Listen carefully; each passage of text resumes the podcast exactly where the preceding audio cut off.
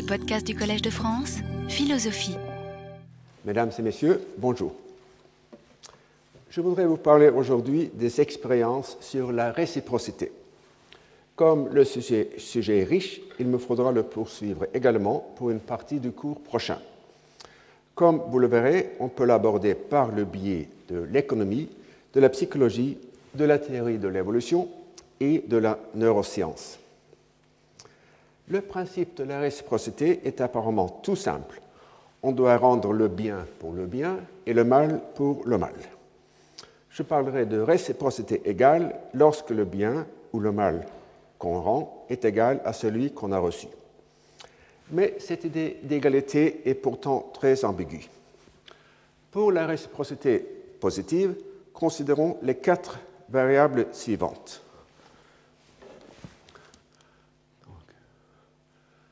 D'abord, l'utilité pour moi de ton don, A, l'utilité pour toi de mon contre-don, B, la désutilité, c'est-à-dire la pénibilité pour toi de ton don, C, et la désutilité pour moi de mon contre-don, D. Et alors, il y a quatre possibilités de la notion, euh, quatre manières de préciser la notion de réciprocité égale. A égale B, C égale D, A égale D ou B égale C. Et quelle est la bonne? Bon, il n'y en a pas une qui soit la bonne, mais examinons-les. Et commençons par l'idée que A égale B. C'est le principe d'un gain égal indépendamment du fardeau. Et je pense que c'est sans doute ce qu'on entend le plus souvent par la réciprocité égale. Dans le choix entre plusieurs contre-dons possibles, dont chacun te profite autant que ton don m'a profité à moi, je, choisis sans doute celui qui me coûte le moins, mais il s'agit là de simple rationalité plutôt que d'une norme. Or, dans la pratique, ce premier principe, A égale B, est modéré par les principes C égale D et A égale D. Mais pour des raisons que j'expliquerai, le principe B égale C est sans doute moins important. Ensuite, le principe C égale D. Donc, le principe d'un fardeau égal indépendamment du gain. Et je pense que ce principe est parfois observé dans l'échange de cadeaux entre amis. Je te récompense du temps que tu dépenses pour me trouver un cadeau en dépensant un temps égal indépendamment de l'utilité que je tire de ton cadeau. Et je pense que les liens d'amitié se mesurent souvent par le sacrifice plutôt que par le bénéfice. Ensuite, il y a le principe A égale D, c'est-à-dire le coût de rendre un don, doit égaler le bénéfice qu'on en a tiré. Cette idée de réciprocité égale est pourtant susceptible, d'introduire une forte asymétrie à cause de l'aversion pour la perte qui a été démontrée par Daniel Kahneman et Amos Tversky et pour, euh, idée pour laquelle Kahneman a reçu le prix Nobel en économie. Tversky étant mort. Supposons qu'une personne est prête à payer un maximum de 5 unités pour une belle chope. Après qu'il a, obtenu à ce prix, on lui demande ensuite le prix minimal auquel il serait prêt à la vendre. Dans les expériences, la réponse moyenne est entre 10 et 12 unités.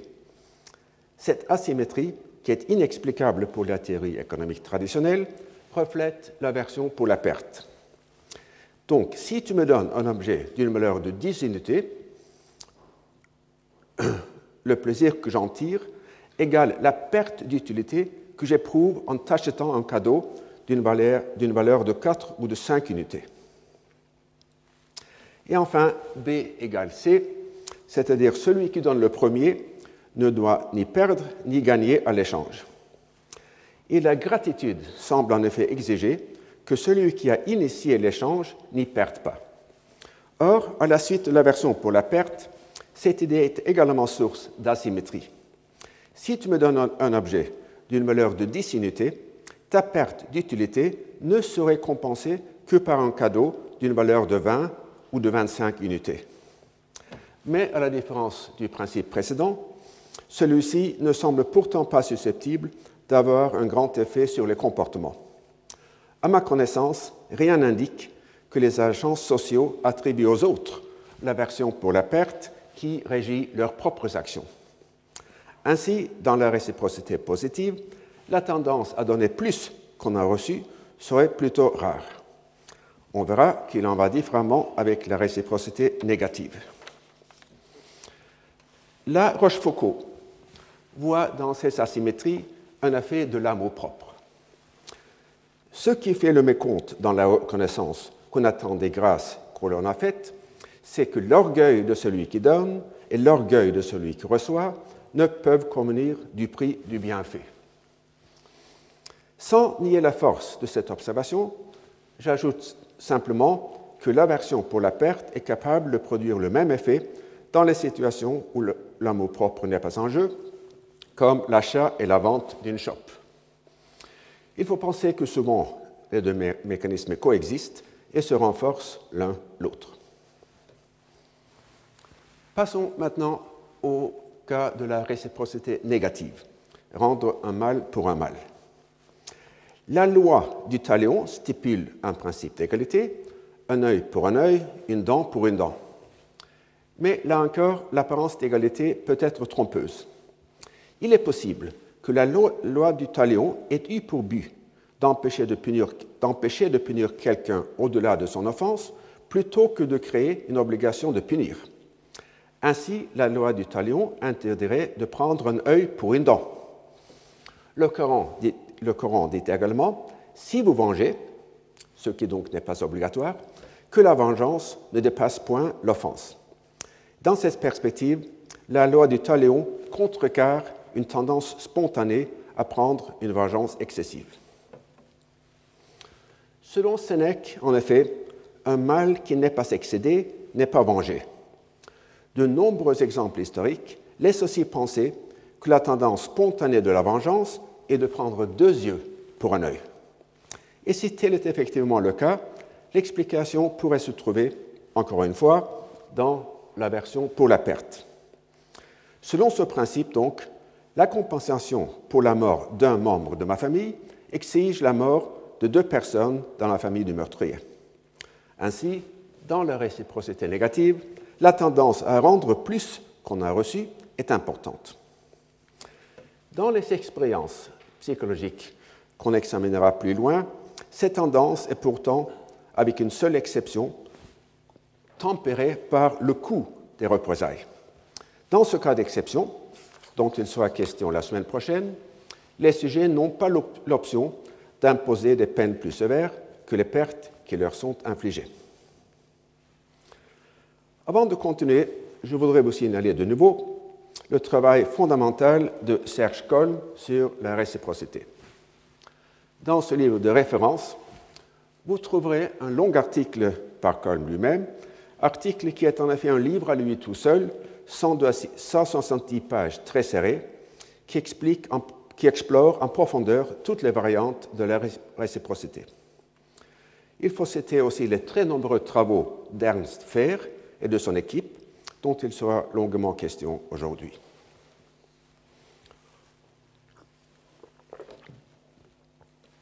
Avant d'entrer dans le détail de ces expériences, il convient de faire deux remarques préliminaires. La première concerne la nécessité de, distinguer comportement des intéressés et motivation des intéressés. La deuxième remarque concerne l'intérêt de distinguer entre les structures diadiques de la réciprocité, que celle-ci soit positive ou négative, et les structures triadiques. Et on va voir maintenant que Descartes est à l'origine des deux distinctions.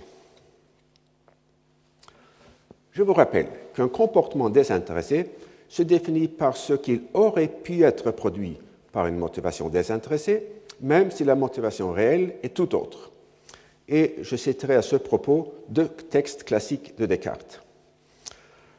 Le premier, texte offre la conclusion pour laquelle le second texte donne les prémices. Euh, c'est un texte célèbre qui sorte de postulat de main invisible dans les affaires humaines. J'avoue qu'il est difficile de mesurer exactement jusqu'où la raison nous ordonne que nous nous intéressions au bien public, Mais aussi, n'est-ce pas une chose en quoi il soit nécessaire d'être fort exact? Car Dieu a tellement établi l'ordre des choses et conjoint les hommes ensemble d'une si étroite société qu'encore que chacun rapporta tout à soi, il n'eut aucune charité pour les autres, il ne laisserait pas de s'employer ordinairement pour eux en tout ce qui serait de son pouvoir, pourvu qu'il usât de prudence.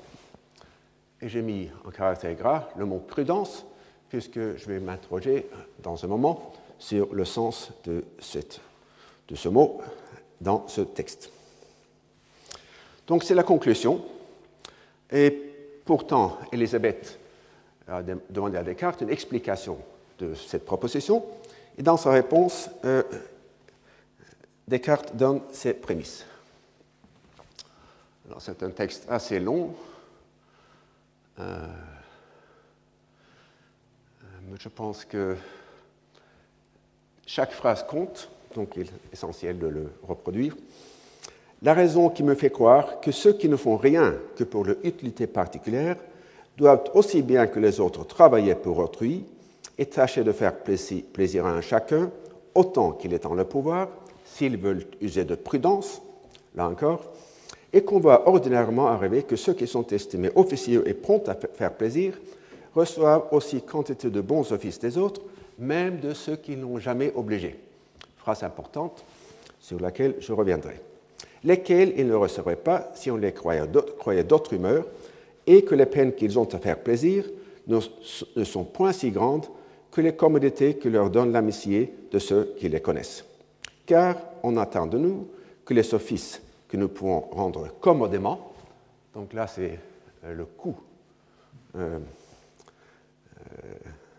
euh, du don qu'il cite, et nous n'en entendons pas davantage des autres, mais il arrive souvent que ce qui leur coûte peu nous profite beaucoup, et même nous peut importer de la vie. Il est vrai qu'on perd quelquefois sa peine en bien faisant, et au contraire qu'on gagne à mal faire, mais cela ne peut changer la règle de la prudence, laquelle ne se rapporte qu'aux choses qui arrivent le plus souvent. Et pour moi, la maxime que j'ai le plus observée en toute la conduite de ma vie a été de suivre seulement le grand chemin et de croire que la principale finesse est de ne vouloir point du tout user de finesse.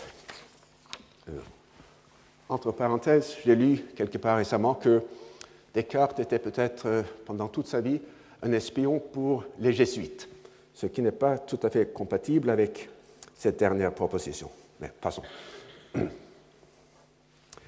Donc, mettons entre parenthèses pour un, instant cette, cette phrase-là, même de ceux qui n'ont jamais obligé.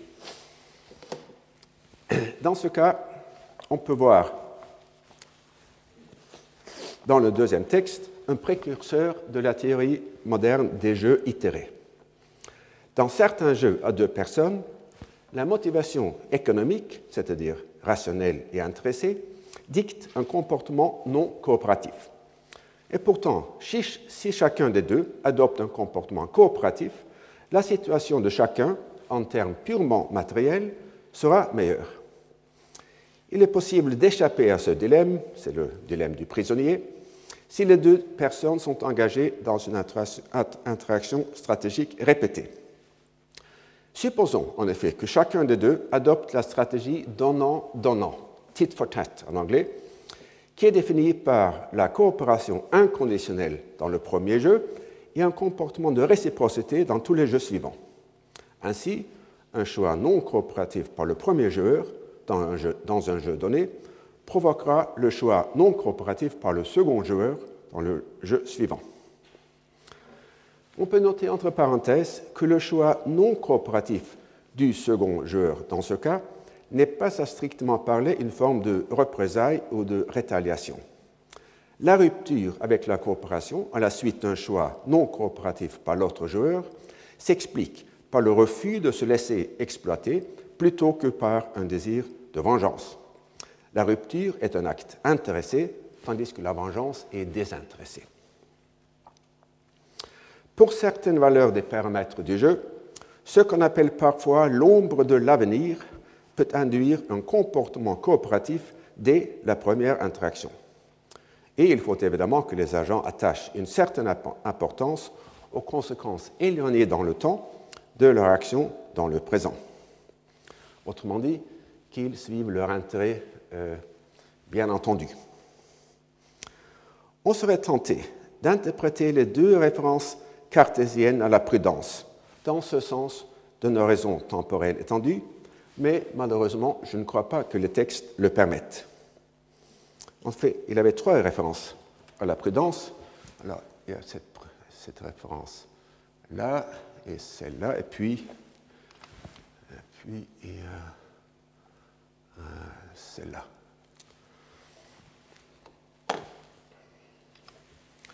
Euh,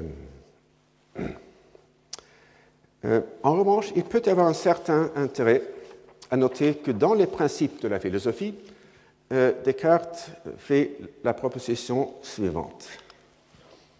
Il y aurait de l'imprudence de nous trop fier à ceux qui nous ont trompés en plusieurs rencontres, quand même ce n'aurait été qu'une fois. Dans ce texte, il s'agit des raisons de douter, de la vérité du monde sensible, mais je pense qu'on peut appliquer un raisonnement identique au monde social. Comme le note Paul Ricoeur, Descartes n'applique pas l'herméneutique du soupçon à la conscience interne des personnes, mais il est tout à fait cohérent avec sa philosophie de l'appliquer aux motivations d'autrui. Je ne dis pas du tout que cette lecture s'impose, mais elle me semble intéressante. La prudence dicterait ainsi de s'employer pour les autres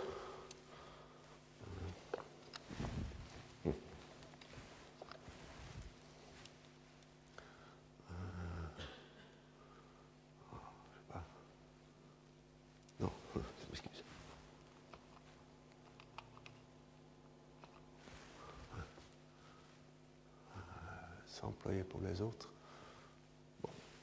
Euh, de s'employer pour les autres, euh, sauf si ces derniers se sont, montrés, indignes de la confiance. Le comportement que nous observons serait donc l'effet de la confiance et de la méfiance en même temps. Et il existe un proverbe anglais qui exprime très bien cette double attitude. Euh, Fool me once, shame on you. Fool me twice, shame on me. Ou si tu me dupes une fois, honte à toi. Si tu me dupes deux fois, honte à moi. Il convient de s'interroger maintenant sur l'idée que j'ai mise entre parenthèses, selon laquelle ceux qui sont estimés euh, officiers euh, ceux qui sont estimés officiers et prompts à faire plaisir reçoivent aussi quantité de bons offices des autres, même de ceux qui n'ont jamais obligé. Ce qui introduit évidemment une structure triadique. Euh, dans ses travaux sur la réciprocité, Serge Kolm nomme effet de Descartes cette situation triadique dans laquelle une personne A offre son assistance à une personne B, ce qui induit une tierce personne C à assister A. Donc, A offre l'assistance à B, ce qui cause C à assister A.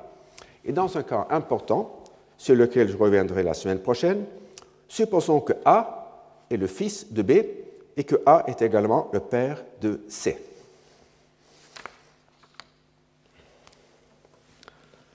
Ce phénomène peut s'interpréter de deux manières. Dans une première interprétation, l'observation par C du comportement désintéressé de A suscite une émotion d'admiration, laquelle à son tour induit une tendance spontanée et désintéressée à récompenser A. Ce serait en quelque sorte l'inverse, de la tendance spontanée à punir dont j'aurais à parler longuement. Dans une deuxième interprétation, le comportement de A contribue à lui faire une réputation de désintéressé qui supprime les craintes de C que A ne sollicite son assistance que pour l'exploiter. Dans ce cas, on pourrait observer un comportement désintéressé, encore dans les mots de Descartes, que chacun rapporta tout à soi et n'eut aucune charité pour les autres. Pour examiner la première, hypothèse, l'hypothèse de l'admiration, il faudrait conduire une expérience dans les conditions que j'ai indiquées il y a quelques semaines, c'est-à-dire reposant sur une interaction anonyme et non répétée. D'après les experts que j'ai consultés, il semble que cette expérience, bien qu'envisageable, n'ait pas été faite. Selon les mêmes experts, il est probable qu'une personne A compensera une personne B qui a été victime d'un comportement injuste de la part de C, mais moins probable qu'elle offre une récompense à B si ce dernier s'est montré généreux envers C. Autrement dit, la force motivationnelle de la pitié serait plus grande que celle de l'admiration.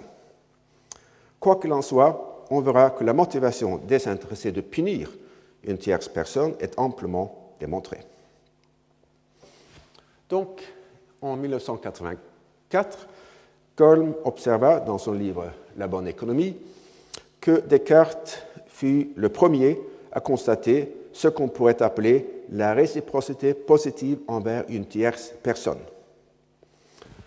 Je voudrais ajouter que Descartes fut aussi le premier à jeter, les bases de l'analyse de la réciprocité négative envers une tierce personne. Bien qu'il ne se soit pas penché sur les implications pour le comportement, que je citerai dans un moment, la distinction conceptuelle qu'il a tracée entre la colère et l'indignation est, à mon avis, fondamentale. Et donc, on va regarder le texte où euh, Descartes nous explique euh, cette distinction entre les deux émotions, la colère et l'indignation. D'abord, tout de même, le mal fait par d'autres, n'étant point rapporté à nous, fait seulement que nous avons pour eux de l'indignation. Et lorsqu'il y est rapporté, il émeute aussi la colère. Donc c'est la distinction entre la situation triadique et la situation diadique. Euh, dans la colère, euh, il s'agit d'une interaction entre deux personnes. Dans l'indignation, euh, trois personnes sont engagées. Et les parallèles dans la réciprocité positive seraient la gratitude, sentiment diadique, et l'admiration, sentiment triadique. Euh, d'après le second texte, euh, et je, ne veux pas le lire tout entier puisque c'est je pense que c'est surtout la fin qui est importante. Euh, pour certaines personnes qui ont euh, euh, qui sont qui ont beaucoup de beauté et beaucoup d'amour, pour ces personnes, ce qui ne serait qu'un sujet d'indignation pour un autre est pour eux un sujet de colère. C'est-à-dire que dans cette situation tragique, lorsque A observe B faire un tort à C, lorsque en même temps A a un rapport d'amour euh, envers C, la réaction de A au comportement de B, ce n'est pas l'indignation, mais c'est la colère.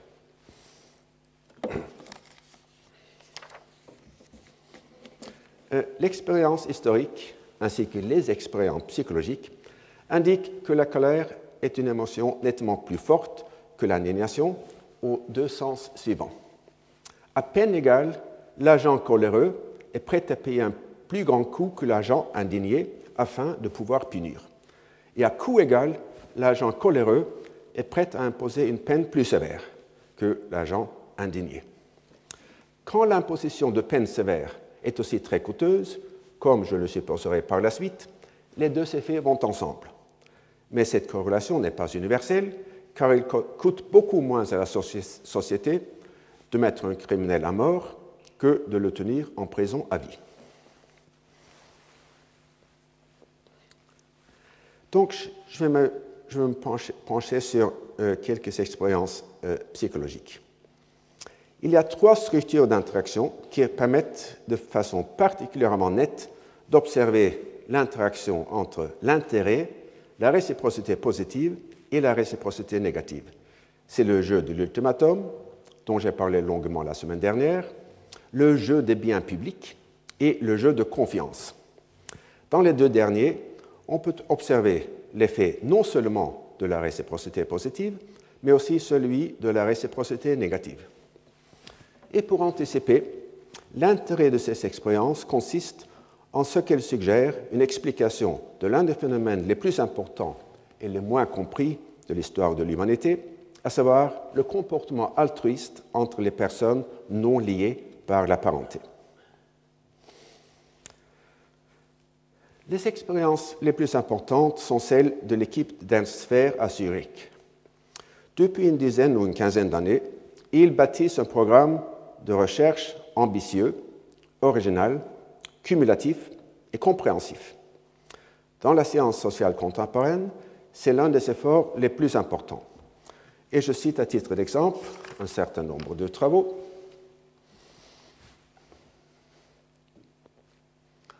C'est un, petit échantillon.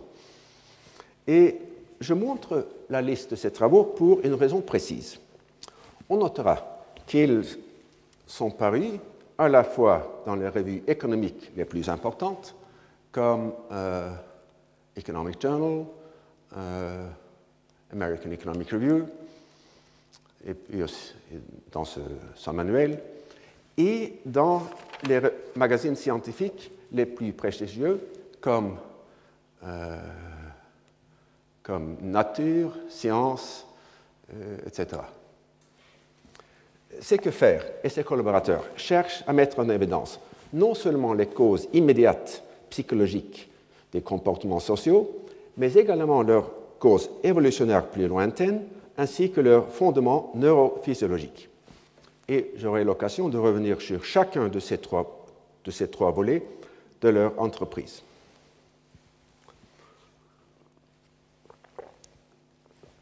Commençons par le jeu des biens publics. Dans cette expérience, comme le nom l'indique, il s'agit de contribuer à un bien public. Même s'il n'est jamais dans l'intérêt individuel, personnel d'un sujet de faire une contribution, puisque celle-ci profite surtout aux autres, les sujets ont un intérêt collectif à contribuer. Bien sûr, un intérêt collectif ne saurait en lui-même induire des actions, pas plus que l'intérêt de l'humanité à avoir un climat tempéré ne saurait induire une réduction de l'émission des gaz atmosphériques. Mais dans les expériences, on peut néanmoins observer des mécanismes par lesquels quelque chose comme une main invisible contribue à la réalisation de l'intérêt collectif. Malheureusement, on ne peut pas se fier à ces mécanismes décentralisés pour résoudre le problème de l'échauffement global. À cette fin, une intervention politique est essentielle. Dans l'expérience, on crée des groupes de quatre sujets. Chacun d'eux reçoit au début de l'expérience 20 unités monétaires qu'ils peuvent soit garder pour eux-mêmes, soit investir en partie ou en totalité dans un bien public. Pour chaque unité investie, chacun des membres reçoit 0,4 unités. L'investissement est donc dans l'intérêt du groupe, puisque pour chaque unité investie, les membres reçoivent 1,6 unités mais il n'est pas dans l'intérêt de l'investisseur qui reçoit un retour moins qu'il l'a investi. Donc c'est un dilemme de prisonnier joué entre quatre personnes. Les diverses variantes de cette expérience permettent de démontrer l'opération des normes de réciprocité positives et négatives. Lorsque les sujets n'ont qu'un seul choix à faire, un tiers d'entre eux ne donne aucune contribution ou contribue très peu, tandis que les autres font en moyenne une contribution de 10 unités. Dans ce sens, ces derniers sont des coopérateurs inconditionnels. Leur contribution n'est pas une réponse à celle des autres, puisque les choix étant simultanés et anonymes, les contributions des autres leur sont inconnues. Il est néanmoins probable qu'avant de faire leur décision, les sujets tentent une anticipation du montant qui sera contribué par les autres. Sur cette base, les deux tiers des sujets qui sont mus par la norme de la réciprocité positive vont décider, eux aussi, de faire une contribution. En ce qui concerne le tiers égoïste, leur comportement se prête à plusieurs explications. Selon une première hypothèse, tout en anticipant que d'autres vont faire une contribution dont ils vont profiter, ils ne sentent pas la même obligation de réciprocité. Selon une autre hypothèse, ils tirent de leur propre égoïsme la conclusion que les autres sont également égoïstes. Les psychologues parlent à ce propos du biais du faux consensus, the false consensus effect. Dans une deuxième version de l'expérience, on permet aux quatre sujets dans chaque groupe de répéter l'interaction plusieurs fois. À la suite de chaque choix, ils apprennent la contribution moyenne du groupe, ce qui permet une motivation explicite pour la réciprocité. Quand les autres ont donné beaucoup dans la manche précédente, le sujet va se sentir obligé de faire une contribution importante, et inversement, si les autres ont peu donné. Une analyse plus fine des choix permet aussi de mesurer la force du sentiment de réciprocité.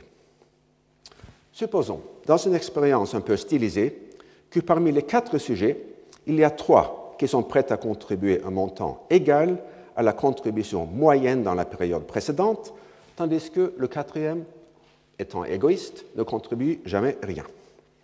Supposons également que dans la première période, chaque sujet prévoit que chacun des autres va faire une contribution de 10 unités. On pourra donc euh, engendrer des vecteurs successifs de contribution. Donc, euh, sujets 1, 2 et 3 sont toujours prêts à contribuer la moyenne de la contribution dans la période précédente. Et dans la première période, il suppose que les autres vont contribuer 10. Donc, c'est le quatrième contribue toujours rien, zéro. Donc, la moyenne euh, dans la période 1, c'est donc 7,5. Les sujets 1, 2, 3 vont prendre cette moyenne comme base pour la contribution dans la deuxième période et donneront donc 7,5, le quatrième zéro, nouvelle moyenne 5,6. Et ainsi de suite jusqu'au bout de 10 manches du jeu, la contribution moyenne est tombée de 7,5 à 0,3. Donc un seul sujet égoïste est capable de réduire les contributions presque au néant.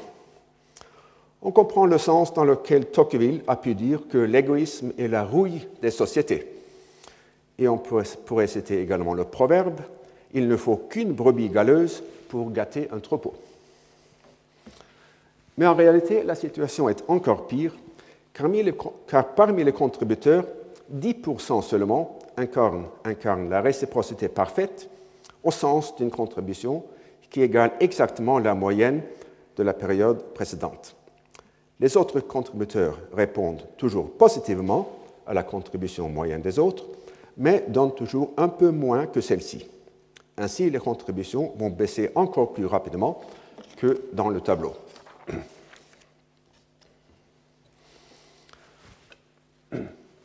Même si l'égoïsme subvertit ainsi la réciprocité positive, il peut être contrecarré par la réciprocité négative. Dans une autre expérience, les sujets jouent le jeu des biens publics 12 fois en succession. Dans chaque période, ils composent un groupe de quatre joueurs, mais la composition des groupes change de période en période, de sorte que les mêmes sujets ne se rencontrent jamais plus d'une fois. Une fois les choix faits, les sujets, apprennent les contributions individuelles des trois, autres, membres de le groupe. Dans la moitié des interactions, les sujets sont offerts l'option de punir les non-contributeurs.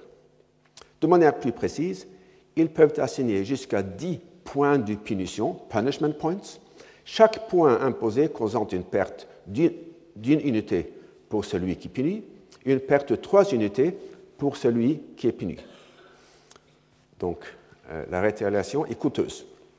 Dans l'autre moitié euh, de cette expérience, les sujets n'ont pas l'option de punir. Les conditions avec punition et sans punition sont présentées en deux ordres distincts, soit six jeux avec l'option de punir, suivi de six jeux avec, avec cette option, soit l'ordre inverse. Les résultats sont instructifs. D'abord, les punitions sont fréquentes et sévères.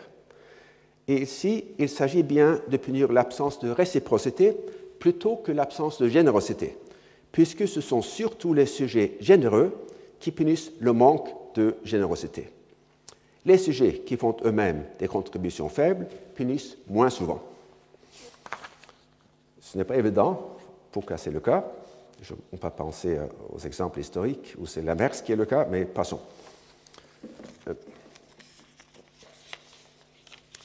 Ensuite, une fois de plus, on voit que sans l'option de punir, euh, les contributions étant initialement autour de 10 ou 12 baissent rapidement, comme on l'a vu tout à l'heure. Euh, avec l'option de punir, euh, le point de départ est à peu près le même, mais là, euh, les contributions montent vers le maximum en atteignant en moyenne 18 sur 20. Et cela est indépendant de l'ordre dans lequel les deux conditions sont établies. Sans punition, avec punition, dans cet ordre, donne le même résultat.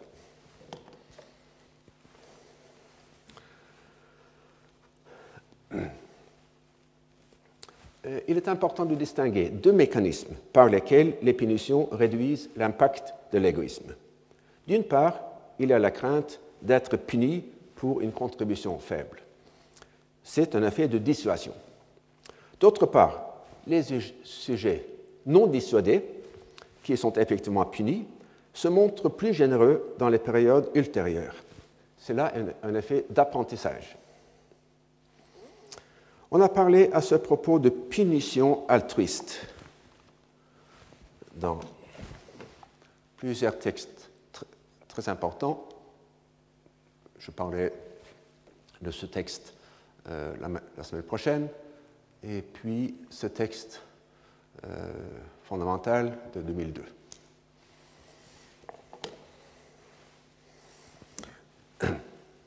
Quand A punit B pour son comportement peu généreux dans une période donnée, B sera plus généreux envers C dans la période suivante. C'est l'effet d'apprentissage. Puisque l'acte du sujet A est coûteux et ne lui profite en rien, tandis qu'il profite assez, on peut qualifier ce comportement de désintéressé. Mais pourtant, il faut nuancer. En punissant B pour son comportement peu généreux envers C, la motivation de A est celle du désintéressement par négligence. Pourtant, le désintéressement par choix au profit de C aurait pu produire le même acte. Ainsi, il ne s'agit pas d'une motivation intéressée qui mimerait le désintéressement, mais d'une forme de désintéressement qui en mime une autre forme.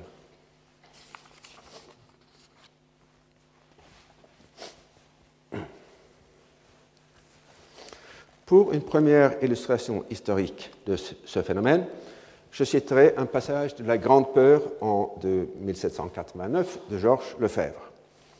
Il s'agit de divers groupes errants dont les mouvements contribuaient à la formation de la Grande Peur. Tous ces passants, même s'ils ne mendiaient pas proprement parler, entraient au moins le soir chez le fermier pour lui demander à souper et à coucher. On ne le repoussait pas, plus que les mendiants, plus que les mendiants de profession. Ce n'était pas charité ou bonhomie. Le fermier pestait sous cap. La mendicité semblable à une lime sourde nous mine peu à peu et nous détruit totalement, dit le cahier de Villemblin près de Pâté. Mais on avait peur. Peur d'un mauvais cours, bien sûr, mais encore plus de vengeances anonymes, des abattis d'arbres et de clôtures, des mutilations de bestiaux et avant tout du feu. Pour reprendre les formules abstraites, un passant A que le fermier B refuse d'accueillir cause un tort à ce dernier, par exemple en brûlant sa grange. Pour A, cet acte ne comporte aucun profit et un risque évident d'être attrapé. Pourtant, son acte incitera le fermier à se montrer plus accueillant envers, un passant futur C. On peut lire dans la même perspective un article célèbre de l'historien anglais E.P. Thompson The Moral Economy of the English Crowd in the 18th Century, euh, l'économie morale de la foule anglaise au XVIIIe siècle, qui se penche sur les jacqueries euh, qui éclataient régulièrement en temps de cherté de grains. Tout comme les répondants aux questions de Kahneman, Knecht et Thaler, dans l'article que j'ai cité il y a deux semaines, les artisans anglais trouvaient injuste que les fermiers exploitent la disette à leur profit. Thompson écrit qu'il avait une conviction profondément sentie qu'en temps de disette, les prix devraient être contrôlés et que le profiteur se mettait hors la société. Dans ce sens, les jacqueries échouèrent, ne laissant derrière elles, dans le monde de Thompson, que quelques moulins ruinés et des victimes pendues. Mais dans un autre sens, elles servaient d'avertissement aux fermiers et les incitaient à la modération. Même si les artisans qui participaient aux actes de vengeance et de destruction n'y gagnaient rien, tout en courant le risque de pendaison, leurs actes profitaient aux générations suivantes.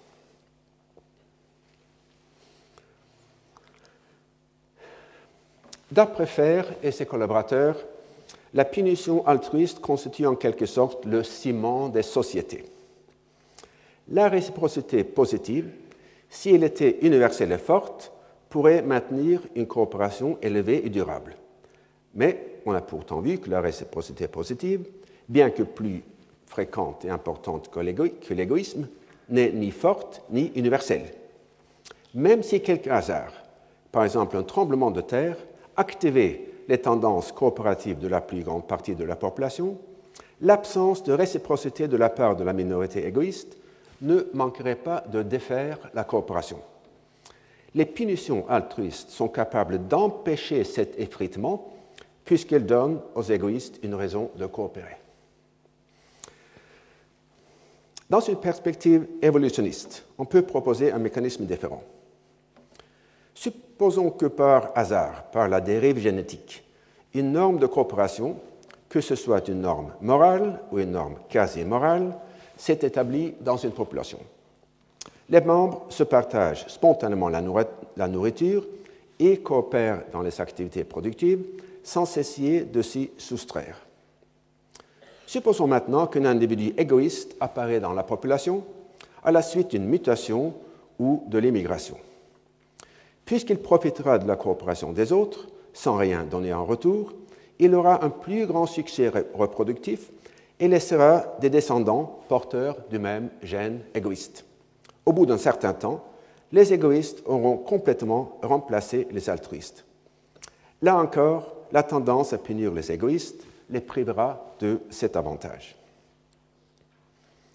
Ce raisonnement permet de voir la coopération entre individus sans lien de parenté comme le résultat d'une sélection biologique au niveau du groupe plutôt qu'au niveau de l'individu. Dans les exposés populaires de la théorie de l'évolution, on, dit parfois, on lit parfois que celle-ci favorise l'adaptation de l'espèce ou de la population à l'environnement. Même un biologiste renommé et sérieux, Wynne Edwards, argua que puisque les populations qui s'abstiennent d'une exploitation maximale des ressources naturelles ont un succès reproductif plus grand que celles qui sont moins inhibées, ces dernières finiront par disparaître. Tel quel, le raisonnement est faux et a souvent été critiqué, puisque les populations qui pratiquent l'autolimitation ne saurait résister à l'invasion par un individu moins retenu. Mais, encore une fois, le mécanisme de punition altruiste permet une réponse à cette objection.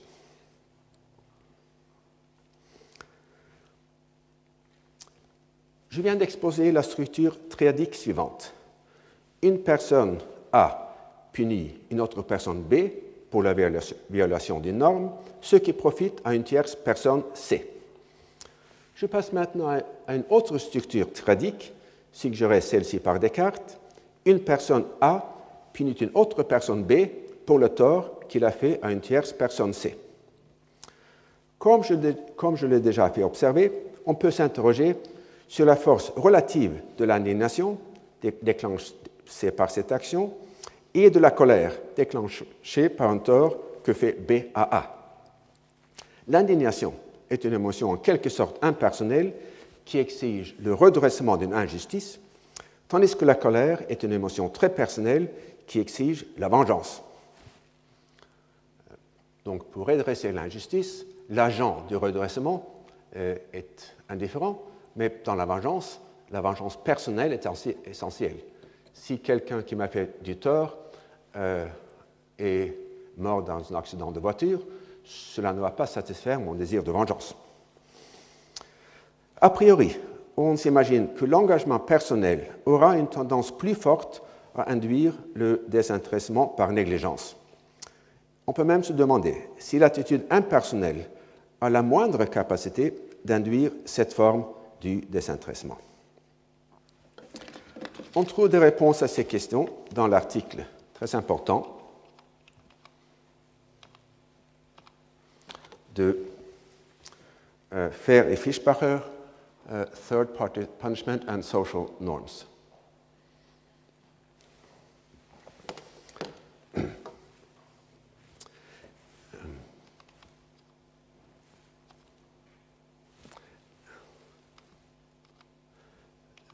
L'expérience en question implique un dictateur B, un receveur C et une tierce personne qui a l'option de punir le dictateur.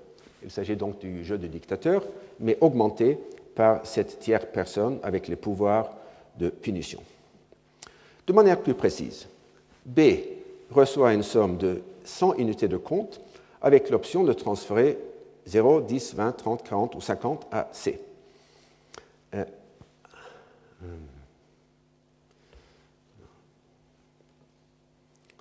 A reçoit 50 unités avec l'option de punir B après avoir observé la somme qu'il transfère à C.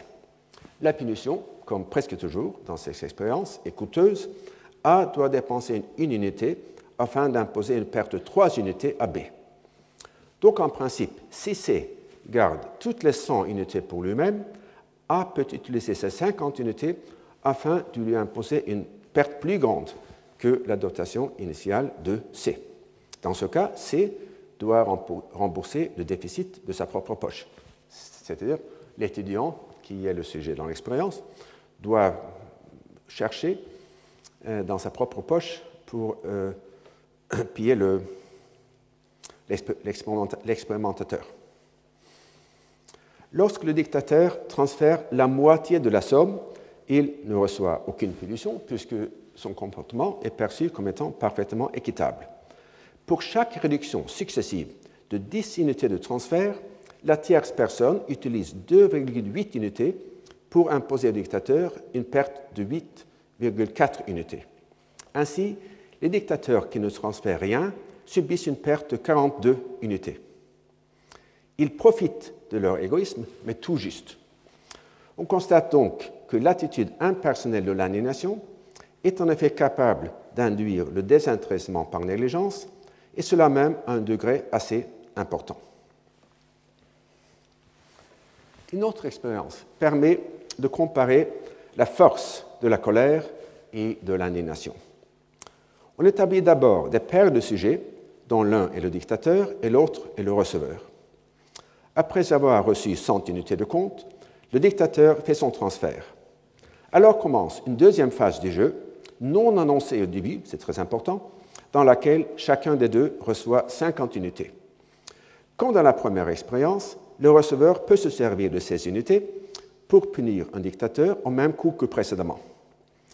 Dans une condition, le receveur a l'option de punir son dictateur, c'est-à-dire l'autre membre de la paire.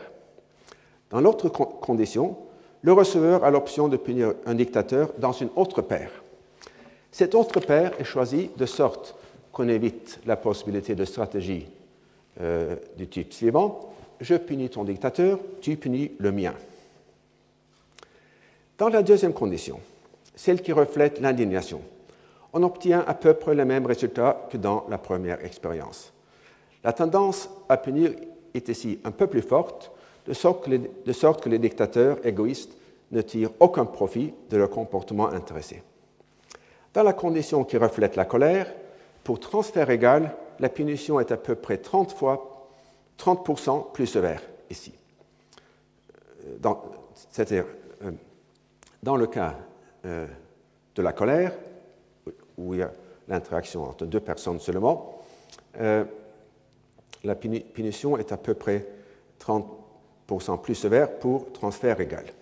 Donc dans ce cas, l'égoïsme est ruineux. Un dictateur qui fait un transfert de 30 unités est puni si sévèrement qu'il perd la moitié des 70 unités qui lui restent.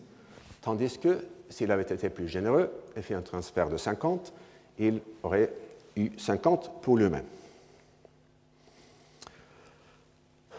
Dans le monde hors du laboratoire, il est pourtant probable que la force de la colère excède, même d'assez loin, celle de l'indignation. On peut prendre par exemple comme témoin euh, l'exemple suivant. Vers la fin de la Deuxième Guerre mondiale, les autorités américaines dépensèrent beaucoup plus à la chasse des, soldats allemands qui avaient maltraité les soldats américains que dans la recherche des responsables pour le meurtre de millions de juifs. L'exception principale, qui confirme pourtant le principe, se trouvait parmi les membres juifs de l'administration de, Roosevelt et notamment Henry Morgenthau.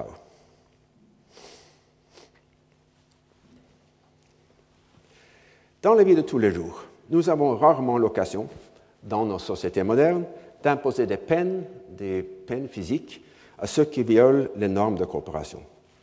La réaction typique est plutôt celle de l'ostracisme, c'est-à-dire le refus de s'engager avec eux dans une entreprise commune. L'ostracisme correspond à l'émotion de mépris plutôt qu'à celle d'indignation. C'est que la coopération n'est pas seulement une norme morale ou quasi morale, mais également une norme sociale.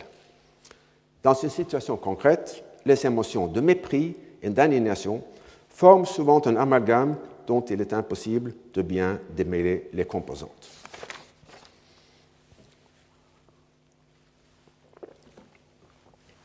C'est impossible et ce n'est d'ailleurs pas très important. Comme je l'ai signalé dans un cours précédent, dans ce domaine, il faut se méfier d'un excès de précision. Même s'il est possible, dans les conditions artificielles du laboratoire, d'isoler les variables qui permettent d'observer telle ou telle émotion à l'état pur, la vie quotidienne est trop dense, épaisse et confuse pour que ce soit possible. Face au comportement blâmable d'une autre personne, nous oscillons souvent entre la condamnation de son action et la condamnation de son caractère, donc entre l'indignation et le mépris. Cette autre personne, de son côté, va osciller entre le sentiment de culpabilité et la honte. Mais quelle que soit la constellation émotionnelle précise, les réactions négatives d'autrui et les anticipations de ces réactions ont une puissance extrême dans le façonnement de notre conduite. Pour conclure sur ce point, je voudrais faire la proposition suivante. C'est l'interaction entre les deux structures triadiques qui constitue le vrai ciment de la société. Même si les réactions des tierces personnes qui observent mon action sont moins fortes que la réaction de la victime de cette action, ces tierces personnes sont beaucoup plus nombreuses la faiblesse relative de leur réaction est plus que compensée par leur plus grand nombre. Même lorsque les réactions euh, de celles-ci leur imposent un coût et ne leur profitent en rien, leur ostracisme envers moi va modifier mon comportement et profitera à ceux avec lesquels j'aurai des transactions dans le futur. Ma coopération m'est imposée par les actions des tiers auxquelles euh, euh, elles ne profitent pas, mais elles profiteront à d'autres tiers. Il convient d'ajouter que le niveau de coopération est plus élevé encore quand ce sont les mêmes sujets qui se sont confrontent dans les jeux successifs, sans ou avec l'option de punir les non-coopérateurs. Dans cette expérience, les sujets sont informés des contributions des autres sujets dans la période précédente. Sans l'option de punir, la contribution moyenne est, au début autour de 10 unités de compte pour tomber ensuite jusqu'à 3. Avec l'option de punir, la contribution moyenne, moyenne, initiale est également autour de 10 unités pour monter par la suite jusqu'à 18. En revanche, Quand les autres sujets changent d'une période à l'autre, toujours avec l'option de punir, les contributions restent entre 10 et 12 unités du début jusqu'à la fin. Ainsi, on voit que la combinaison de la réciprocité positive, l'option de punir et l'effet de réputation induit une contribution presque maximale, 18 unités sur 20. Sans l'effet de réputation, les constructions tombent à 10, et sans l'option de punir, elles tombent presque à 0. Le dernier, le troisième jeu euh, dont je voudrais vous parler, c'est le jeu de confiance. Je vais commencer l'exposé aujourd'hui et le continuer la semaine prochaine. Dans le jeu de confiance, la structure typique est euh, la suivante.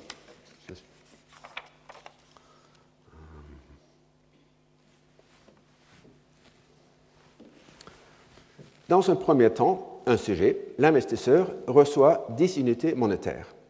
Il peut soit garder cette somme pour lui-même, soit transférer X unités à un autre sujet, le receveur, par l'intermédiaire de l'expérimentateur qui quadruple ou parfois triple la somme transférée. Ensuite, le receveur peut ou bien garder cette somme pour lui-même, ou bien transférer un montant Y à l'investisseur. Et dans certains cas, comme on le verra, le receveur a également, euh, l'investisseur a également euh, l'option de punir le receveur. Euh, rappelons d'abord un exemple concret de cette situation. Les versements faits par les personnes qui ont émigré pour des raisons économiques à leurs parents restés dans le pays d'origine. Très souvent, la famille de l'émigré a contribué aux frais du voyage, qui sont souvent importants, et le versement peut donc être perçu comme un remboursement de ces frais, ou peut-être même aussi comme un partage du profit euh, rendu possible par les salaires plus élevés.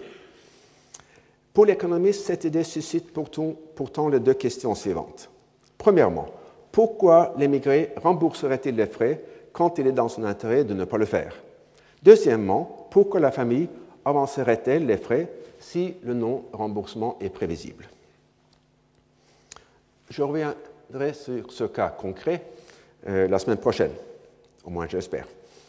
Ici, je le cite seulement pour indiquer ce qui se passerait si l'investisseur et le receveur avaient chacun une motivation économique, à savoir rationnelle et intéressée, et savaient que telle était aussi la motivation de l'autre.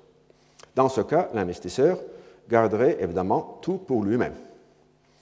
Dans les expériences psychologiques, maintenant très nombreuses, ce comportement n'est jamais observé. La moyenne des moyennes, si l'on peut dire, des sommes investies est autour de 50% de la dotation initiale, ce qui présuppose la confiance que le receveur ne va pas garder tout pour lui-même.